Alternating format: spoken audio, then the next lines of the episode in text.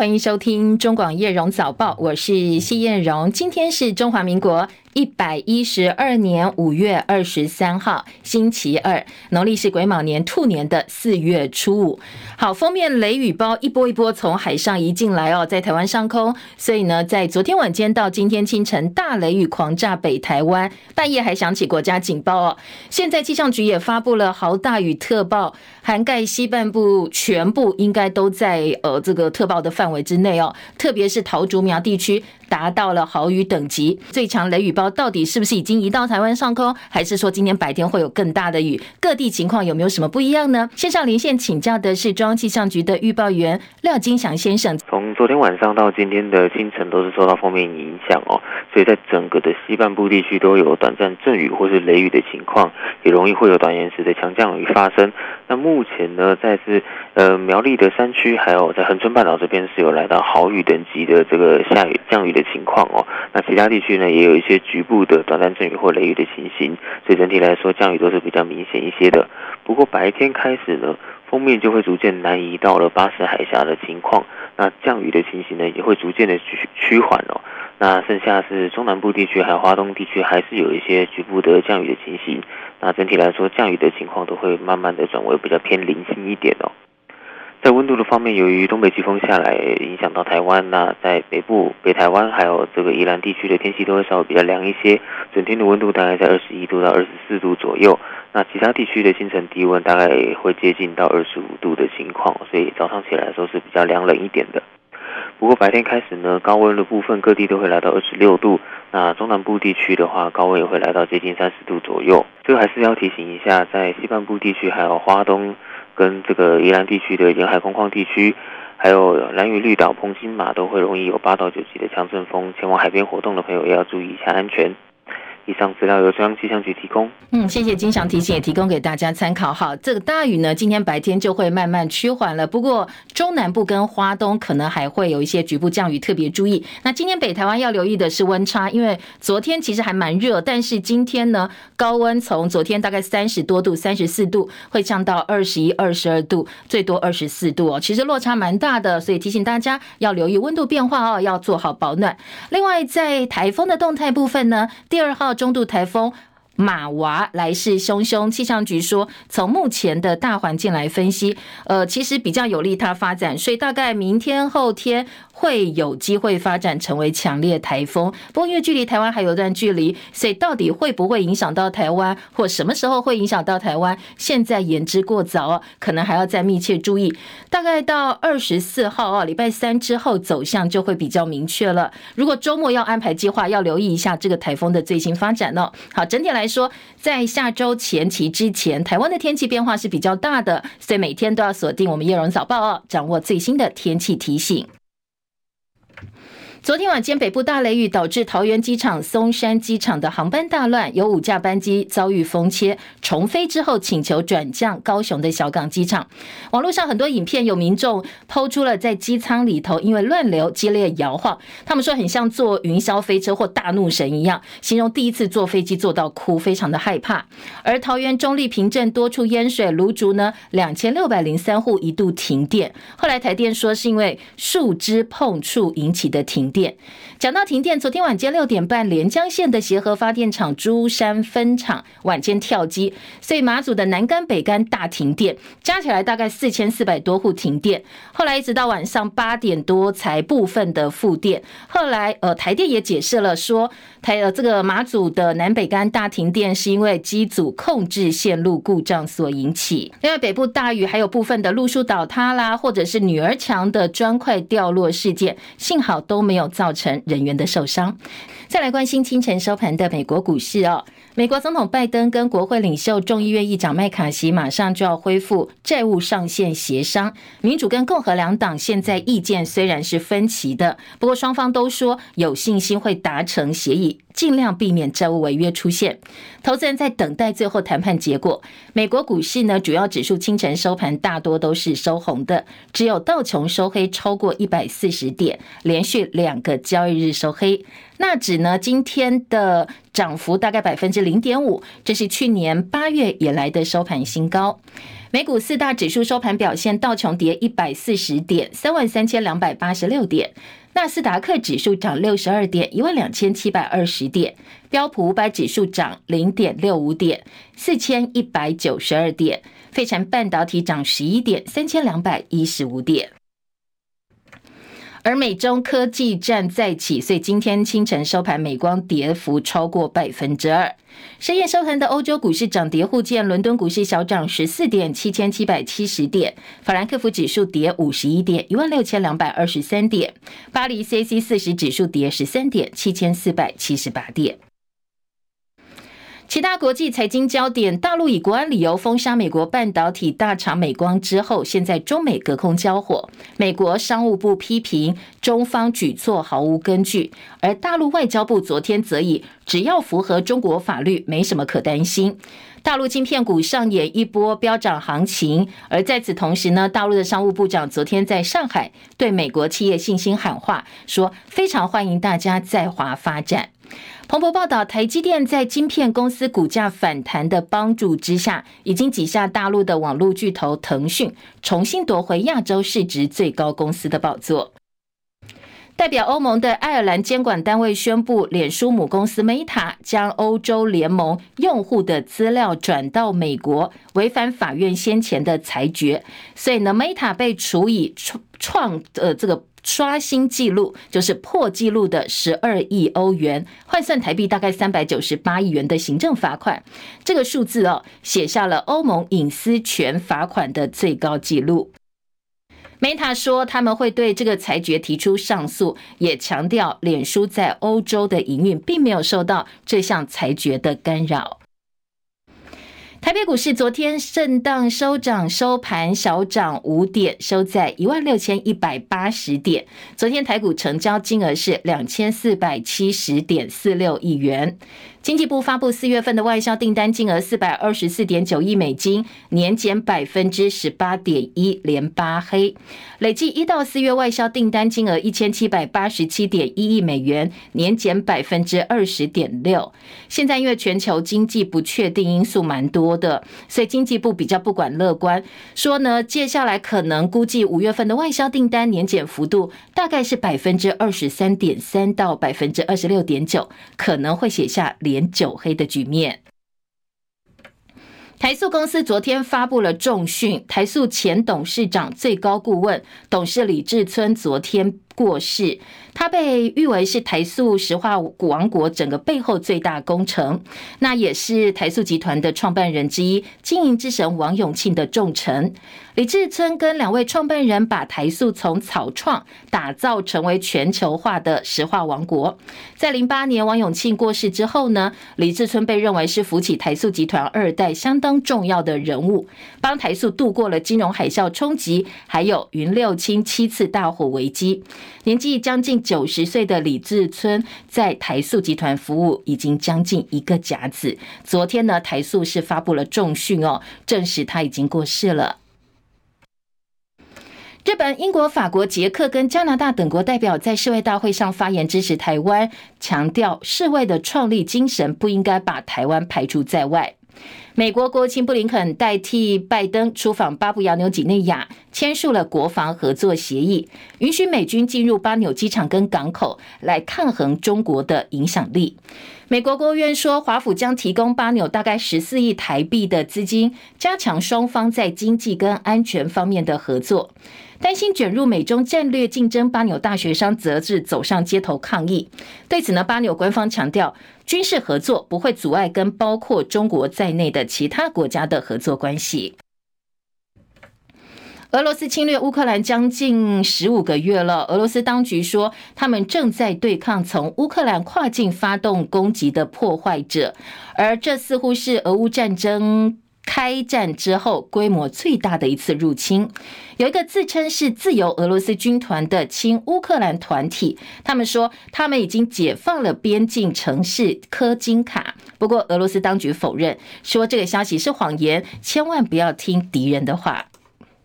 土耳其总统大选被称为是今年全球最重要的一场选举。二十八号要开始第二轮的决选投票。第一轮拿下第三名的候选人欧根今天表态说，他支持现任总统埃尔段。好，他这是非常关键的第三势力，所以一般预料在第二轮的决选当中，埃尔段埃尔段呢应该可以顺利的连任总统。齐海伦的报道。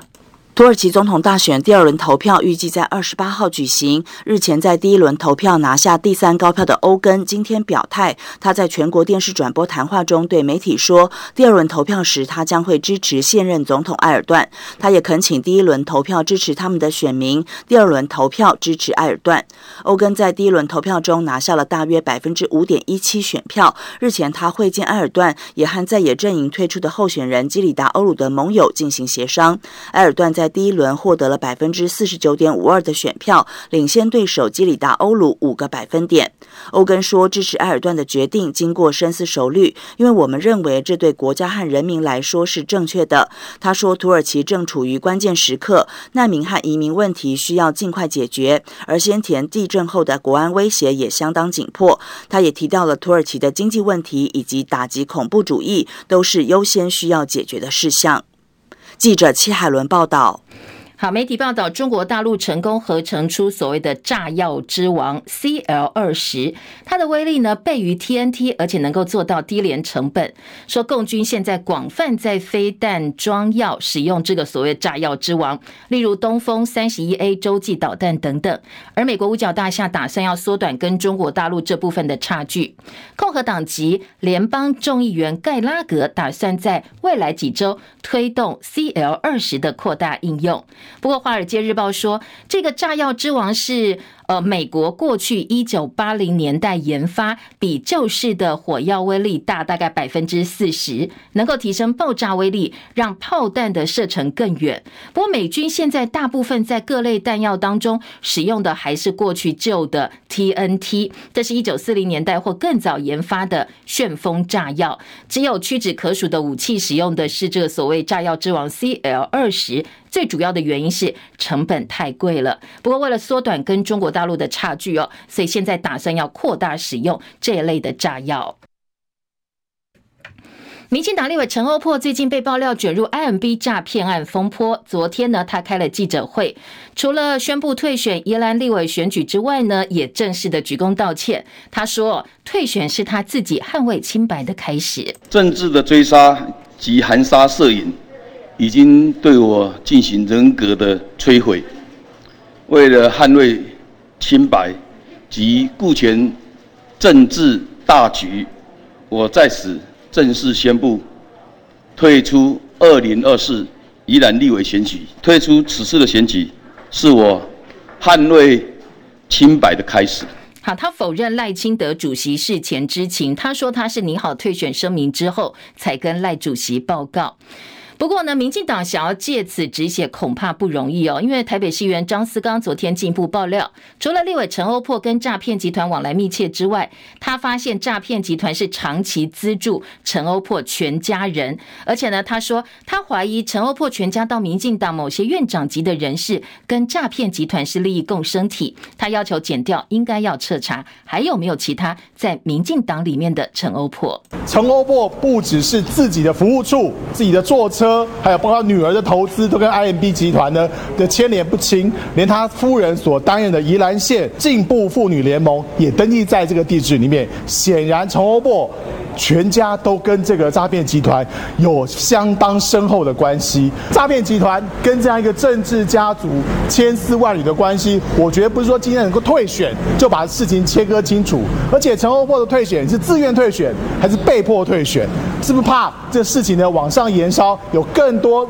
民进党院长级的政治人物牵涉在其中。而国民党立委王宏伟也在脸书贴出了一百零九年一场参叙的贵宾名单。当时担任总统府秘书长的苏家全、警政署长陈家清，都曾经跟 IMB 诈骗集团主嫌曾国伟，他的本名叫曾耀峰，还有他的女朋友叫张淑芬同场参叙。所以王宏伟质疑，为什么这些人会跟通缉犯一起受邀，变成座上嘉宾，而且还有院长级的苏家全呢？甚至呃，可能最不可能不知道他是。通缉犯的警政署长，当时的警政署长陈家清也在当场当贵宾，他觉得不可思议。而国民党总统候选人侯友宜昨天火力全开，他质问二零二四大选对手民进党主席赖清德说：“难道你不必出来讲清楚吗？”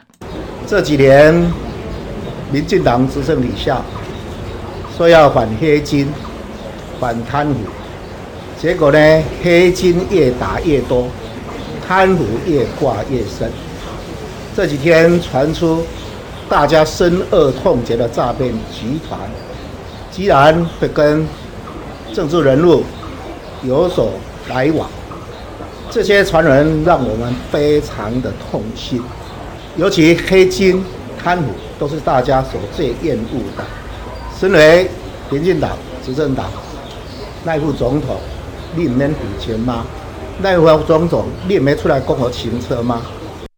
好，国民党的台北市议员徐巧芯呢，昨天则是到台北地检署状告陈欧珀，而且他加码告台南市长黄伟哲，说呢黄伟哲跟 IMB 集团同样是牵扯不清哦。除了 IMB 诈骗案风波之外，民进党中执委郭在清卷入包括台南八八枪击案、学甲炉渣案。国民党籍台北市议员徐巧芯昨天晒出了民进党主席赖清德跟郭在清同桌吃饭的合照，他说呢赖清。清德过去曾经说他不认识郭在清，不过大家都一起吃饭了，所以他质疑赖清德是在说谎，说不认识都是假的，要求赖清德说明吃饭的时间，还有你为什么要骗人。不过当然，赖清办昨天也反驳了。昨天赖清办的发言人是陈世凯，他反呛侯友谊跟徐巧芯哦，双方你来我往，炮火相当猛烈。我不记得主席有说过他不认识郭在清这件事，但是如果要看图说故事的话，好来蒋万安。跟 IMB 诈骗案的关系人是什么样的关系？他们手搭着肩，张善政跟 IMB 的关系人，诈骗案的关系人，他又是什么关系？这个部分，我认为国民党应该要先讲清楚吧。在主席在上任主席之后，在民进党里面所推动的所谓反黑金的改革，我想社会都有看到哈。侯友谊市长。嘴巴说反黑金，但他的行动是什么？今天最讽刺的画面，我给大家看一下。他后面站的是周胜考，他收贿被判十年呢，他可以好意思说他反黑金？好，周胜考昨天晚上也立刻做了回应，说他的官司在法院审理当中没有定谳，说民进党这个竞选办公室为了大选做最狠毒的政治操作，而且他还发毒誓哦。他说呢，他没有在远雄案收贿，如果从政期间有收贿情事，他出门会被车子撞死。而徐巧芯昨天晚间也开直播，他最主要呢是质疑赖清德说谎。台南一切的乱源其实跟这个郭在清某种程度上都有关系，不管是台南的炉渣案。台南的八十八枪案，台南的光电利益，台南的正副议长贿选案，这四件事情几乎都可以牵到郭在清。我想问大家，什么叫做不记得赖清德有说过不认识郭在清？就是赖清德认识郭在清嘛？那为什么不讲简单一点？一句那么简单的话，有必要反两次讲吗？你就是又想要说谎，但又已经。照片昭然若揭，大家都看到了。我们从来没有听过赖清德讲过跟郭在清有关的事情，即便他是卢渣案当时的台南市长。与郭在清有关的是，他切割得干干净净，躲了这么久，终究不还是得承认彼此的关系吗？作为民进党的主席，民进党的总统候选人，你需不需要站出来，对于你们民进党的郭在清所涉入的这大大小小的肮脏事，表达你的态度？好，这是蓝营方面要求赖清德必须要出来说清楚。而鸿海集团创办人郭台铭争取国民党提名总统失利之后，资深媒体人黄光芹爆料说，每当郭台铭对国民党主席朱立伦有所怀疑时，国民党秘书长黄健庭都会拉着郭台铭的手祷告，保证朱立伦没有改变等说法，说以上帝之名养套杀郭台铭。所以大家不解说为什么郭台铭会这么单纯呢？都相信国民党。如果整个过过程真的有所疑虑的话，那为什么当时就不提出来，还这么努力在做总统提名的竞选活动？那昨天这样一个说法出来之后，很多人说是朱立伦跟黄健庭联手养套杀郭台铭，而黄健庭在脸书发文反控说他是虔诚的基督徒，有人造谣他是用他的信仰大做文章，不实指控。他也强调征召过程绝对公平公正，经得起检验。他说他是虔诚的基督徒，信仰代表他的人格不容任意污蔑，没有任何模糊空间。还说人在做，上帝在看，希望大家不要相信二手传播。美丽岛电子报董事长吴子嘉最近在政论节目上爆料说，苏贞昌政府陈时中部长靠疫苗 A 了一亿美元，而苏贞昌跟陈时中认为这个说法不实，所以委托跟接受呃律师的建议哦，对吴子嘉提出了刑事跟民事诉讼，求偿一千万元，而陈时中也痛批吴子嘉造谣，所以所有所根据的事情都是一些不实的一个情况。然后再来用一个计算的方式说，我们 A 了一亿美金，没有前面的钱，也没有任何金额的往来，也没有任何的合约，何来 A 一亿美金？像这样的一个任意的指控，我觉得是非常的不应该。好，所以我们特地提出我们的告诉。那未来如果再有这种不实的一些指控来一次，我们就告一次。好，这是昨天陈时中的反击，而卫福部昨天也发了声明哦，说吴子嘉胡乱造谣不可取，打算对吴子嘉提出告诉。不过目前正在研议是哪个单位，由谁来代表提出告诉。又发生平超商店员被消费者攻击事件，有一名男子昨天到屏东车城乡一间超市去买东西没付钱，超商店员上前去问他，反而被这个男生持剪刀朝头部猛刺，而嫌犯逃亡五个多小时之后被逮捕到案。温兰奎的报道，这起恐怖的男子持剪刀刺伤超商店员的事件就发生在二十二号清晨六点左右。恒春分局侦查队长段荣金说明了案发经过：约六时左右，有一名男子。进入店内拿取商品后，未结账即径直离开。店员上前询问时，遭该男子持剪刀刺刺伤头部。警方说，嫌犯当时拿了两个饭团、三瓶饮料，加起来超过百元的东西没有付钱。超商男店员追上前询问，不料嫌犯拿出随身携带的剪刀，朝店员头部左太阳穴猛刺。超商店员经紧急送医治疗，幸好没有生命危险。警方在现场查窥，把嫌犯行凶用的剪刀，经扩大调阅监视器画面过滤清查，接近中午左右，会同枋寮分局将他围捕到案。警方调查，彭姓嫌犯二十一号从竹田骑机车一路往南，二十二号凌晨先在恒春镇一间宫庙外面焚烧自己的衣服、鞋子和存折，火势还波及到宫庙的一面墙。至于嫌犯为什么会随身携带剪刀，有待警方进一步调查。中广记者温兰奎屏东报道。好，身形高大、外表粗犷的爱尔兰男星雷史蒂文森，近年以雷神索尔系列的魏斯塔格，还有印度片《双雄起义》的殖民地总督角色，被很多影迷喜爱。不过外传他在意大利拍片期间，因为病情急速恶化不治，只有五十八岁。好，到底真正的死因跟所谓的病情是什么病？现在并没有多做说明跟报道。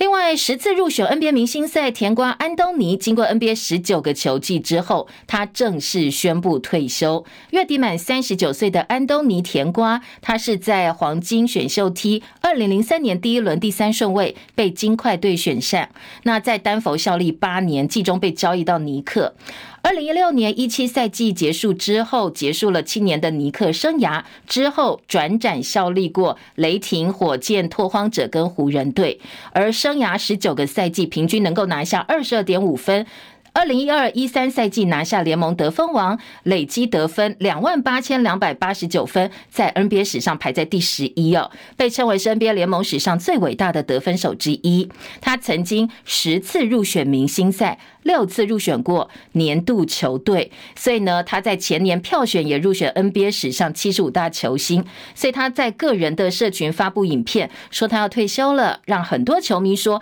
啊，又是一个 NBA 时代的结束。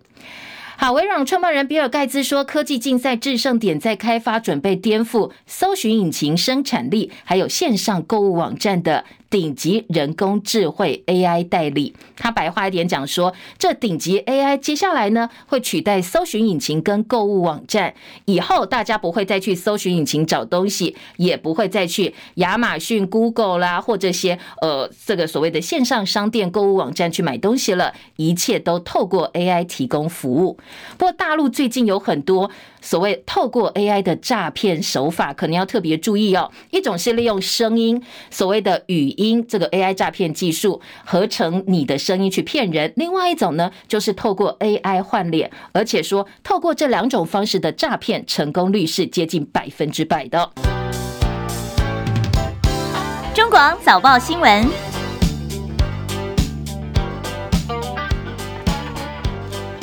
今天头版头条呢，《自由时报》的头版头条聚焦的是，呃，我们的外交部长吴钊燮证实说，我们台美确实有过沟通，把台湾纳入所谓的美国核保护伞里面。不过，到底详情啦，以及嗯内部的这个一些细项的部分，则是不宜公开的。《自由时报》把它放在头版头条，内页也有做到版头的配合报道。而《中国时报》跟《联合报》今天的头版头条大标题都看。到侯友谊三个字，联合报今天是最新民调，说二零二四总统大选呢，联合报做了一份最新民调，特别这个是在。蓝营也定于一尊侯友谊之后，呃，所谓萨卡都哦，侯友谊、赖清德跟柯文哲三个人的民调结果发现，哎，人选本来大家的呃预期啦，预估都说人选明朗之后，侯友谊应该就比较稳了，所以民调会上升。不过联合报告诉你没有，而且他还下滑了五趴，下滑了百分之五。当然有很多的解读跟分析。今天的联合报做到了头版头条、内页二版整个版面，来看看对蓝营来讲确实是警讯。那为什么会掉这五趴？接下来该怎么办？而中国时报今天的头版头条则是告诉你，陈欧破卷入 IMB 诈骗案。昨天呢，侯友宜呢是要求赖金德必要必须要呃出来讲清楚，毕竟他现在是民进党的党主席。呃，中时是把它放在了头版头条，联合报一样。哦，三版大标题来做这一则新闻的报道，而两大财经报纸今天的头版头条都告诉你出口不太妙，外销订单连八黑，而且呢，经济日报说，呃，不但现在是零八连八黑，而且接下来这个月可能还会更糟糕。好，这是财经报纸两报的头版头条。另外，经济跟联合头版的下半版面告诉你，Meta 因为侵犯隐私的关系，被欧盟开罚十二亿欧元，这是天价，踩到了隐私的红线。中国时报的头版下半版面有 G7 的声明，中国跟英日针锋相对。好，七大工业国集团 G7 广岛高峰会已经结束了，不过会后的联合声明提到了台海，提到了东海跟南海议题。好，在这些议题上，中国大陆跟这些西方国家立场当然是对立的。所以呢，今天的中时说。中国召见日本驻华大使，要求端正认知；驻英使馆也要英国停止抹黑。现在呢，中国跟英日等国有新的一波唇枪舌战。另外，中时头版下半版面还有一个新闻是，最后台籍慰安妇过世了，一直在苦苦等待日本道歉，但是还是没有等到。台湾最后一位前台籍慰安妇蔡阿嬷五月十号晚间过世，享耆寿九十二岁。而日本政府到目前为止都没有对台湾籍的慰安妇给予官方正式的损害赔偿，或者是更多的道歉。所以，呃，今天的中国时报报道，接下来我们必须要继续教育跟宣导战争下性暴力对女性的强害，军事性奴隶历史真相不能够因为这个最后一个台籍慰安妇过世而消失。日本政府必须要还给家属公道，也必须要提出赔偿。好，这是中国时报今天的头版报道。自由时报头版中间版面还有吴子嘉说，陈时中跟苏贞昌靠着疫苗 A 了一亿美金。不过苏贞昌跟陈时中昨天呢，则是委托律师去提告，分别求偿一千万。今天在自由放在头版中间版面非常显著大标题的报道，相同的新闻今天中时放在二版，不过中时标题呢，这个切入角度就跟自由截然不同了。中国时报今天的二版版头说，确实陈时中提告了，但是吴子嘉说，呃，一旦开庭公开对决绿营的选举就 GG 了，就是就呃没搞头了。他昨天反击说，好，你来告我啊，告我没关系，尽量来告，这个是自取灭亡。这是吴子嘉的反应。中国时报做到了版头大标题。以上就是今天几个比较大的新闻聚焦，我们回头来听听看这些新闻焦点还有哪些进一步的报道。呃，先从今天的这个《中国时报》跟《联合报》听起好了。我们先听民调。今天《联合报》的民调说，二零二四总统大选本报最新民调，侯友宜下滑五个百分点，侯友宜百分之二十四，紧追赖清德的百分之二十八，柯文哲百分之二十二。现在整个态势基本定调了，叫做蓝绿白三强鼎立，就是我们常常说的萨卡都了哦。今天联合报头版照片是，呃，这个包括柯文哲、赖清德以及侯友宜三个人并陈在头版，还有一个表格哦。今天联合报告诉你说，嗯，总统大选三强争霸的支持度，从四月二十六号到五月二十一号做的一些转变。从今天联合报的图表上可以很清楚看到，嗯，这个侯友宜哦，他是从百分之二十九下滑到百分之二十四，少了五趴。赖清德从百分之二十七上升到百分之二十八，增加了一趴。柯文哲百分之二十三降到百分之二十二，反而是没有表态的人从百分之二十二增加到百分之二十七，又增加了五趴，没有表态。今年联合报的头版也提到说，嗯，在。今天最新的民调公布，跟四月底民调，侯友谊支持度下滑五个百分点，这个对蓝营来讲哦，可能要特别注意。蓝营支持者跟中立选民持续观望，柯文哲获得年轻选民的青睐。在四十岁以下选民当中，柯文哲三成五支持度领先赖清德跟侯友谊，而四十到五十九的选民当中，赖清德略胜一筹，以两成九超过柯文哲跟侯友谊至少五个百分点。六十岁以上的话，侯赖两个人差不多支持在三成左右。不过看好度部分，赖清德就是一路领先的。赖清德的看好度呢是有三成八，看好赖清德能够赢得明年大选。比例高过侯友宜的两成七，跟柯文哲的百分之九，所以看好柯文哲当当选只有百分之九，那跟这个三成八的赖清德有一段非常大的差距。大选民调进一步来分析，联合报二版版头说，弃保票流动大选变数，百分之十二选民意向影响到蓝白消长，三成五希望蓝白合作。好，在表格部分呢，联合报说，二零二四总统大选你会不会考虑弃保？不会的，全体呢不分蓝绿支持者有百分之八十四说我不会弃保。侯友谊支持者百分之八十二说我不会气爆，赖清德百分之八十六，柯文哲支持者百分之八十三说不会气爆，代表说，哎，萨卡都不管你蓝绿白哦，支持者其实都还蛮坚定的，可能会挺到最后。不过这是目前的民调，可能到选举后半段还会有所变动。二零二四总统大选，那你希不希望蓝白合作呢？好，全体不分蓝绿白，呃，希望合作的是百分之三十五。国民党支持者特别希望蓝白能够合作，超过六成五说我希望蓝白合，而民众党只有百分之三十九支持蓝白合，民进党百分之十九期望蓝白合作。好，这也蛮符合大家的预期。三党回应，绿营说我们会按照自己的步调继续前行，蓝营说我们起步比较晚了哦，所以会慢慢追上。白这个民众党说对，现在就是萨卡都哦。民众党很怕被边缘化啊，所以说，哎，萨卡都目前现阶段对民众党来讲也是蛮好的，所以他解读这份民调说，现在的情况就是萨卡都。学者解读侯友谊消失的五趴，现在转为不表态，蓝军对侯友谊疑虑未消，郭粉没有归队，这些都是警讯。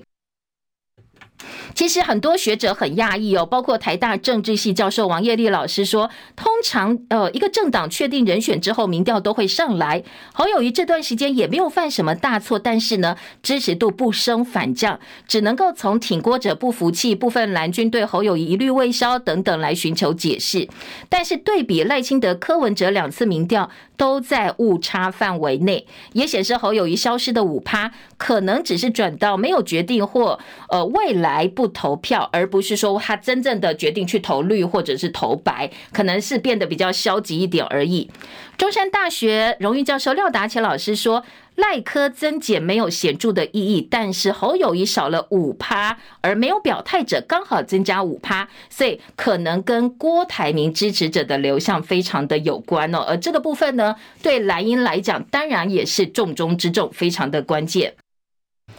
江启臣说，年轻的反绿选票被柯文哲吸走了，可能这个对国民党来讲，呃，你拿不到年轻的反绿选票，将是一大警讯。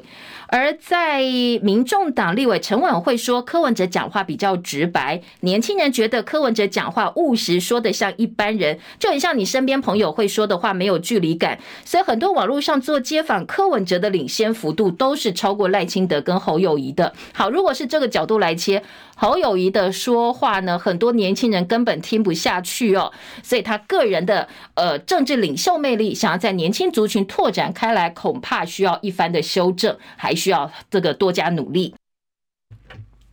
绿营期望侯友宜力促侯友宜对九二共识表态，侯友宜说团结才是我的梦。好，这是另外一个小标题。联合报、中国时报今天的头版头条则是，呃，侯友宜昨天火力全开，叫赖清德把 IMB 诈骗案讲清楚。赖进办发言人竟称不要整天扯一些小东西。侯友宜批执政党涉黑金贪腐，蓝营质疑金孙没担当。好，这是中国时报一些小标的内容。而三版呢，今天的联合报说，蓝营指控 IMB 诈骗集团长期资助陈欧珀一家，昨天明代到地检署告发，要求要查金流。苏家全、陈家清也都被曝跟曾国伟，这个曾国伟就是 IMB 的这个诈骗犯，说他曾经一起受邀参叙。去年挺抄袭，今年挺诈骗，侯友一批绿营现在黑金是越打越多了。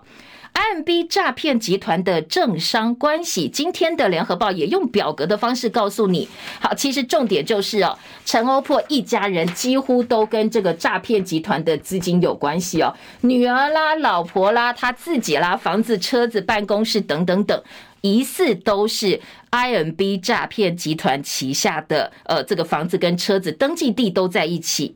合开公司陈正修说他不知道曾国伟是诈骗犯。黄国昌说，呃，陈振修穿针引线帮曾国伟去跟绿营的这些高官交朋友。政治撑腰变成变相帮凶。记者特稿说：“好啊，你这些政治人物被卷进风暴，从 IMB 参加金管会指导的金融科技展，到绿营的高层受邀跟核心人物参叙，有政府背书、有名人加持的诈骗集团。如果连穿梭其间的政治人物都说不知道、不知情，我不知道他是诈骗案，你叫民众怎么分得清楚呢？而且呢，如果这些诈骗集团随便拿出这些呃政治高官参叙啦，或告诉你，我跟他们有关系，你叫一般的民众怎么去对抗，或者是呃，怎么有能力去分辨或不受骗呢？好，这是联合报今天的三版。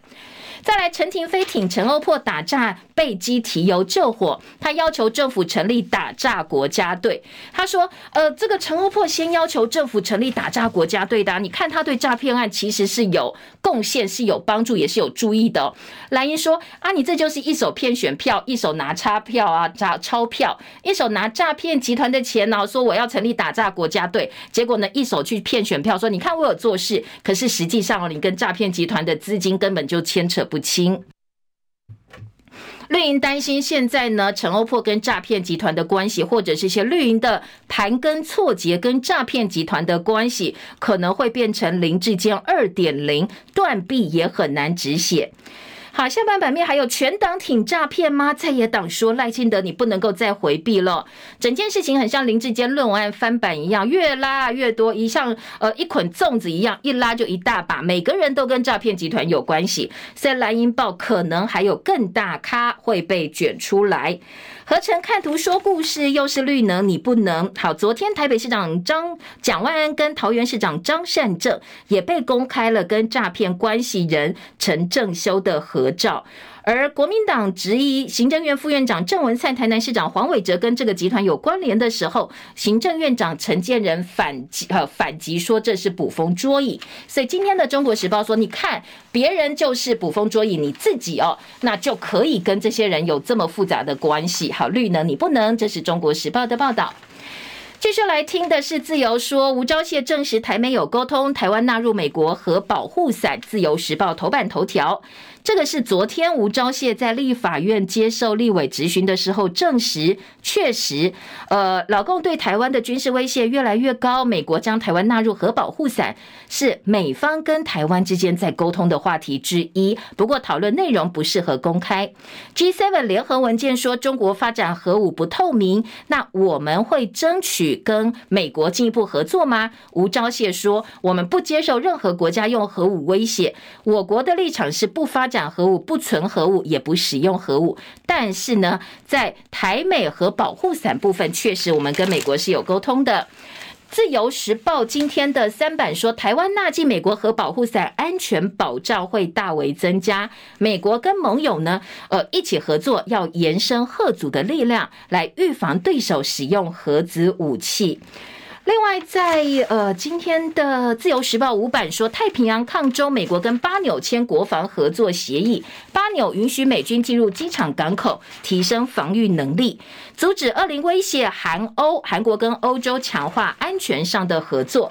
另外，自由的二版是世卫大会日英法捷加代表发言挺台湾，但是中国带头阻挠封杀台湾参与案，支持参与 WHA 超过六千个国际友人呢声援台湾。这是今天的自由时报二版的版头大标题。中共使用核武有三步。今天的《旺报》头版头条记者吕昭龙特稿说，台湾根本就不需要美国的核保护伞，这是吴钊燮的装神弄鬼。他说，老共使用核武有三步：不首先使用，不对无核国家使用或威胁使用核武器。换句话说，就算中共犯台，也不会动用到核武对付台湾。所以，台湾根本不需要美国的核保护伞。今天的中时系统旺报说，这是装神弄鬼。吴钊燮明明就知道这件事情，竟然欲言又止，根本就是要给民进党支持者听爽的。说你看，现在美国要保护我们了，我们有核保护伞纳进去了。好，这是呃这个吕昭荣特稿，他告诉大家，其实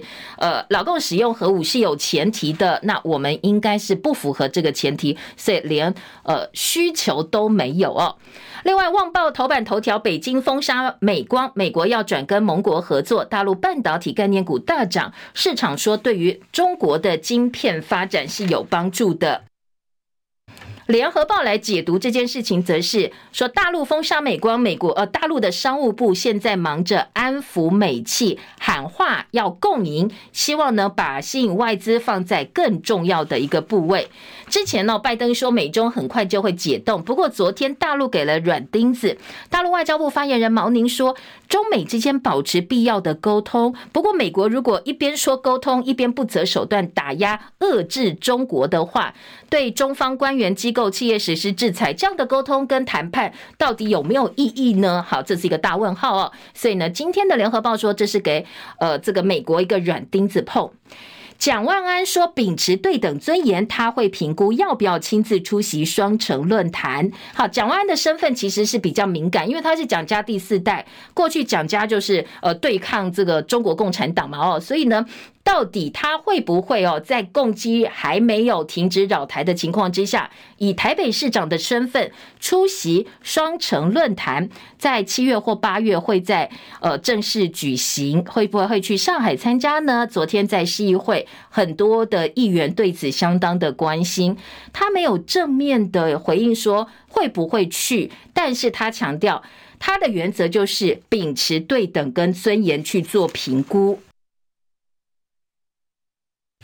但是昨天的绿营议员就批评说，你之前明明讲，呃，你选前说，如果说中共的共机不扰台，你才会继续办论坛。但是现在为什么背弃承诺呢？而昨天蒋万安说法是，我的前提是对等跟尊严，而且不要忘记哦，行政院跟总统府都说两岸要保持沟通啊。所以今天在呃，包括自由时报、包括中时联合都有昨天市议会哦，双方你来我往，一些议员跟蒋万安。的呃这个对答答询的内容。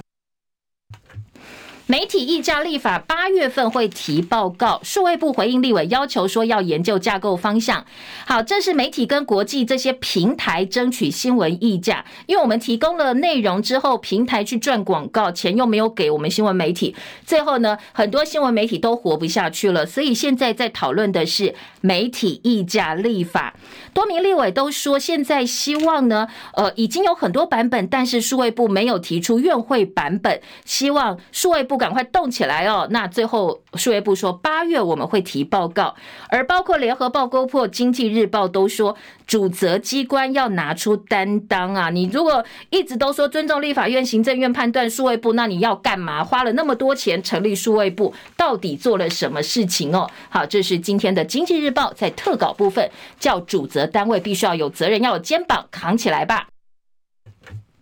联合报的报道说，高中常态编班外传无牌资优班地下化，用各种的名义，包括精英班、专长班。教育部月中修法禁止，老师担心效果有限，学校说。哎，你这个常态编班，或者是你不要资优班，想了各种名目，做了各种的阻挠。其实回过源，回过头来哦，最重要的关键是家长的观念。如果家长还是看重升学率，或者是升学招牌，你再怎么修法，再怎么规范，大家都还是有漏洞可以钻，所以效果是非常有限的。好，这个是今天联合报文教版的关心议题。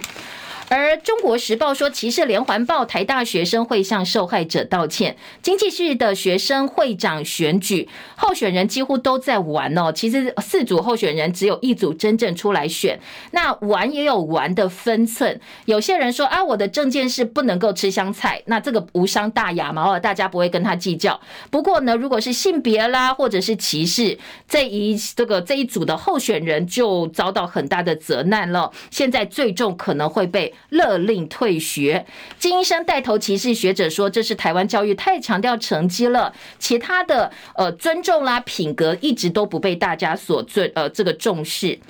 长辈也听不懂哦，高中职现在本土语言课也被批是闹剧。去年九月开始，本土语言课在各个高中职如火如荼展开。不过很多学生说，其实你课本上的闽南语，就连闽南语很流利的家人都看不懂，他学回去大家也听不懂，所以根本是乱搞一招。更不要说现在其实很多学校根本就没有师资哦。所以本土语言课的话题呢，今天中国时报也提出来讨论了。好，再来在其他的这个社会焦点部分呢。屏东的飞龙瀑布传出溯溪意外，因为下大雨，溪水暴涨，两死三失踪。昨天第二天搜寻也一无所获，没有找到。所以因为天候不好，然后又暗了，昨天傍晚又撤退了。今天白天再去找人，两名死者遗体相验，现在判断是生前溺水。还有台中一个有五亿房产、十八岁赖姓高中生跟二十六岁夏姓男子登记结婚，两个小时之后就从住家坠楼，这件事情也引起很多讨论。这个死者的妈妈昨天说这是谋财害命，所以呢，地检署昨天开庭，把代书就是跟死者结婚的这个当事人跟他的爸爸这名代书都找来开庭了，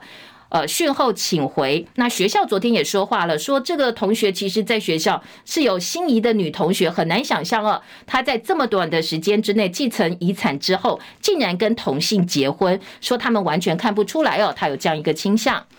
再来，呃，这个云林台西的沿海地区发生了大量的文蛤死亡，初爆面积有六百多公顷，已经达到了百分之五的天然呃灾害标准。这是近十年来文蛤死亡最夸张的一次。有很多养了三十多年文蛤经验的业者都说，呃，希望政府能够查明原因哦，否则呢，他们也不知道接下来到底该怎么办，怎么继续养下去。潮机暂停起降四十分钟，无人机又乱进禁航区了。民航局说我们也没有办法。那学者说加装主动式的电子围篱打击无人机的偷飞。陈启玉豪宅拆半套，林坤海夫妻涉嫌占国土。民众党陈琬惠说绿营的权贵侵犯农地，高雄市跟财政部却不闻不问，说你要比照严宽恒啊，你看你台中处理这个严宽恒呃动作多快哦。好，民众党的立委指控陈启玉、李壮长、林鹤瑶这些绿营的权贵违法的豪宅只有拆半套，包括前三立大老板林坤海家族的庄园也窃占国有土地，说这些东西你绿营都不管，有关系就没关系吗？根本就是双重的标准好，这是联合报今天的要闻版相关的版面报道。今天的要闻早报进行到这边，还有好多新闻没有跟大家分享。不过呢，明天同一时间，我们继续跟大家来聊国内外的重要新闻，提供给大家最及时的消息。谢谢大家，明天同一时间再会，拜拜喽。